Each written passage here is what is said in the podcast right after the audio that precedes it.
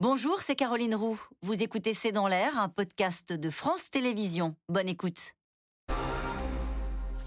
Une question de Guillaume dans les Hauts-de-Seine. Quelle option militaire crédible reste-t-il à Poutine pour renverser la situation? Je le disais tout à l'heure, à mon avis, l'action indirecte. Parce que l'action directe aujourd'hui, la mobilisation, les 200 000 hommes ne vont pas amener la bascule.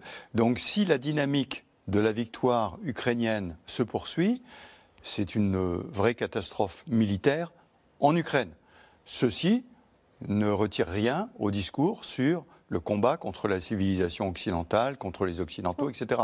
Et donc je pense que c'est plus là qu'il a des options en voulant indirectement d'ailleurs saper le soutien que les Occidentaux apportent aux Ukrainiens sur la durée. Parce qu'il ne s'agit pas seulement de conquérir, il faut tenir et il faut reconstruire. Vous croyez plus à cela, aux armes indirectes, qu'à une montée en pression, une montée en tension avec euh, ce qu'on appelle euh, des armes non conventionnelles? Oui, alors moi, moi je, n'y crois pas.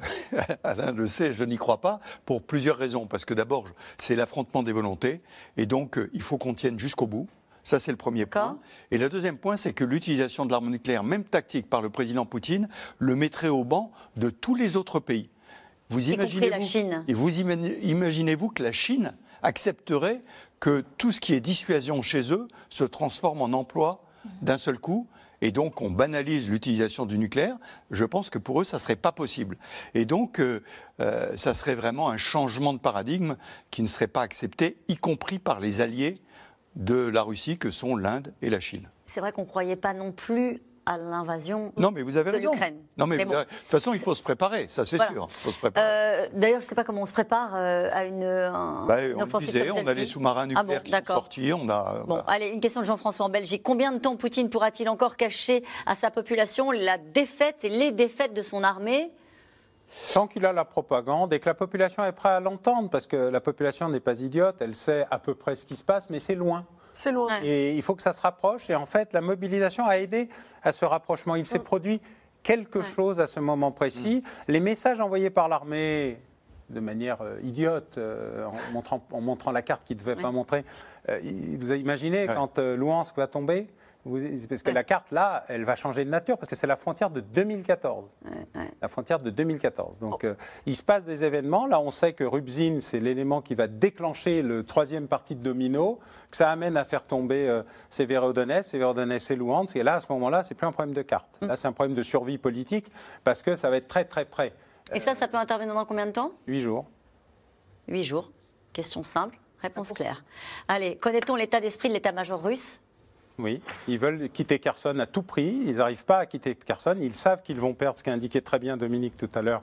C'est un énorme morceau d'armée qui risque d'être perdu, encerclé, décimé, liquidé prenez tous les termes que vous voulez, et ils veulent absolument euh, redescendre, euh, et, euh, le, pouvoir politique ne veut pas à tout mm. prix quitter Kherson au risque d'un désastre, d'une tragédie là, humaine. Enfin, c'est des militaires, j'entends bien, mais quand même. donc c'est l'indicateur. Oui, ils veulent trouver une porte de sortie. Une question de Chantal en Haute-Savoie. Perdre la guerre, c'est aussi perdre la face. Poutine, qui n'aurait plus rien à perdre, pourrait-il alors devenir incontrôlable? Bah, c'est ce qu'on craint naturellement et c'est ce qu'ils cherchent aussi à nous faire croire. Et après, encore une fois, il y a perdre la face vis-à-vis de nous. C'est infiniment moins grave que perdre la face vis-à-vis de son électorat, son entourage. Donc tout est aussi euh, question de moyens d'impacter euh, ce changement et de quelle défaite on va parler. Est-ce qu'elle est totale? Est-ce qu'elle est partielle? Est-ce que c'est un retrait?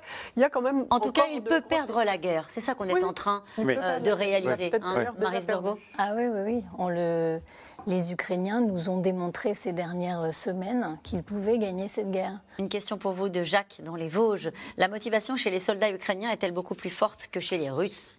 Elle est, euh, ça n'a juste absolument rien à voir. Les Ukrainiens savent pourquoi ils se battent, pour garder la souveraineté de leur pays. Les Russes ne savent pas pourquoi ils se battent, parce que souvent ils viennent des confins de la Russie, sont très jeunes, n'ont pas été formés et euh, n'ont jamais souhaité être là, ou viennent parce qu'ils sont payés pour l'argent, ils n'ont rien à défendre.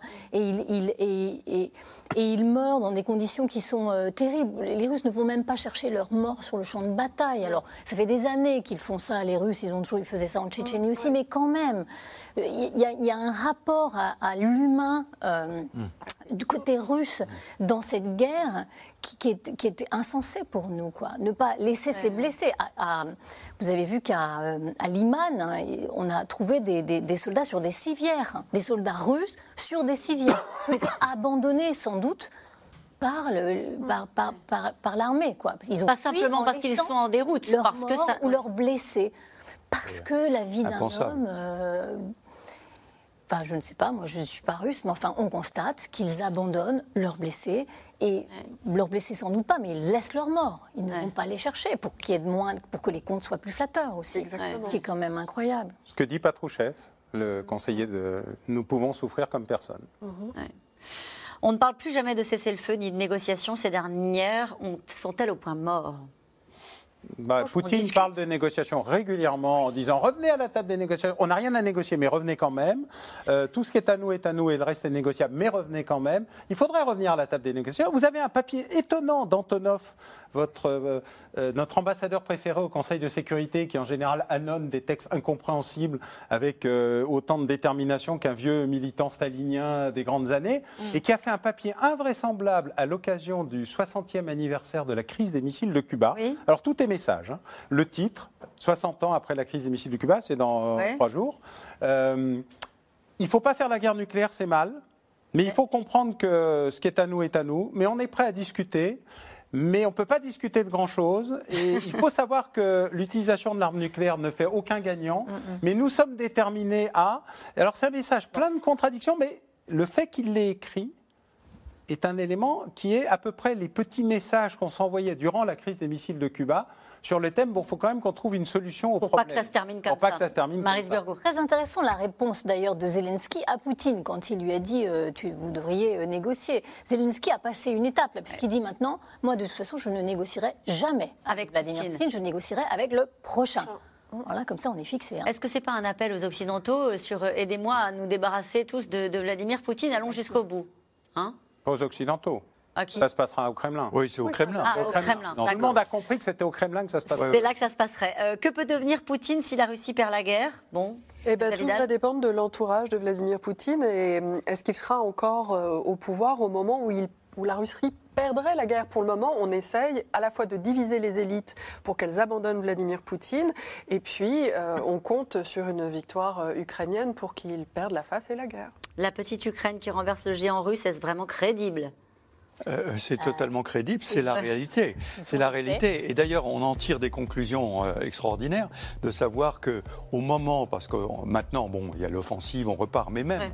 arrêter la Russie, comme ça a été le cas, avec 50 000 hommes globalement au départ, ça amène beaucoup de questions. Allez, une dernière question piège. Alain, euh, qui pose cette question. Y a-t-il des avancées dans l'enquête sur le sabotage des gazoducs en mer du Nord? Pas encore. Les Bon, Russes veulent les- être associés. Ils Oui, les Russes veulent être associés et les équipes sont en train de plonger, après avoir euh, coupé euh, Oui. les émissions de bulles, pour savoir si l'explosion est une explosion interne ou externe et éventuellement trouver quelque La réponse est non, on ne sait pas.